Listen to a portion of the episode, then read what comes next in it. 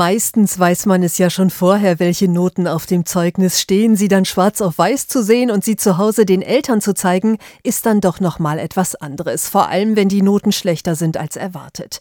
Eltern sollten darauf nicht gleichgültig reagieren, aber schimpfen hilft auch nicht, sagt Ingrid Frank von der Familienberatungsstelle der Caritas in Hildesheim. Nein, schimpfen ist kein probates Mittel und oft ärgern sich ja Kinder selbst. Und dann das Kind in seiner Lebenslage zu sehen. Also was war denn im letzten Jahr? Wie geht's dem Kind denn selbst mit seinem Zeugnis? Das Kind erzählen lassen, das letzte Schuljahr vielleicht zusammen mit dem Kind anschauen und erst mal wahrnehmen, wie es dem Kind überhaupt geht. Überhaupt sollte Erwartungsdruck heute keine Rolle spielen, meint Frank, auch wenn Eltern sich womöglich Sorgen machen, dass es am Ende nicht reicht für einen guten Schulabschluss. Und das ist ein denkbar ungeeigneter Zeitpunkt, darüber zu sprechen, wenn Zeugnistag ist und nicht das Kind, was sowieso auch schon äh, nicht gerade glücklich ist über ein schlechtes Zeugnis, auch noch mit den elterlichen Sorgen zu belasten. Die Caritas in Göttingen wiederum denkt schon heute an das kommende Schuljahr. Dort bittet Maria Weiß alle Grundschüler um ihre gut erhaltenen gebrauchten Ranzen. Kinder, die in die weiterführende Schule kommen, bekommen in der Regel einen neuen Schulranzen oder einen coolen Rucksack und brauchen dann den alten Ranzen aus der ersten Klasse nicht mehr. Und diese gebrauchten Ranzen nimmt der Caritas-Verband an.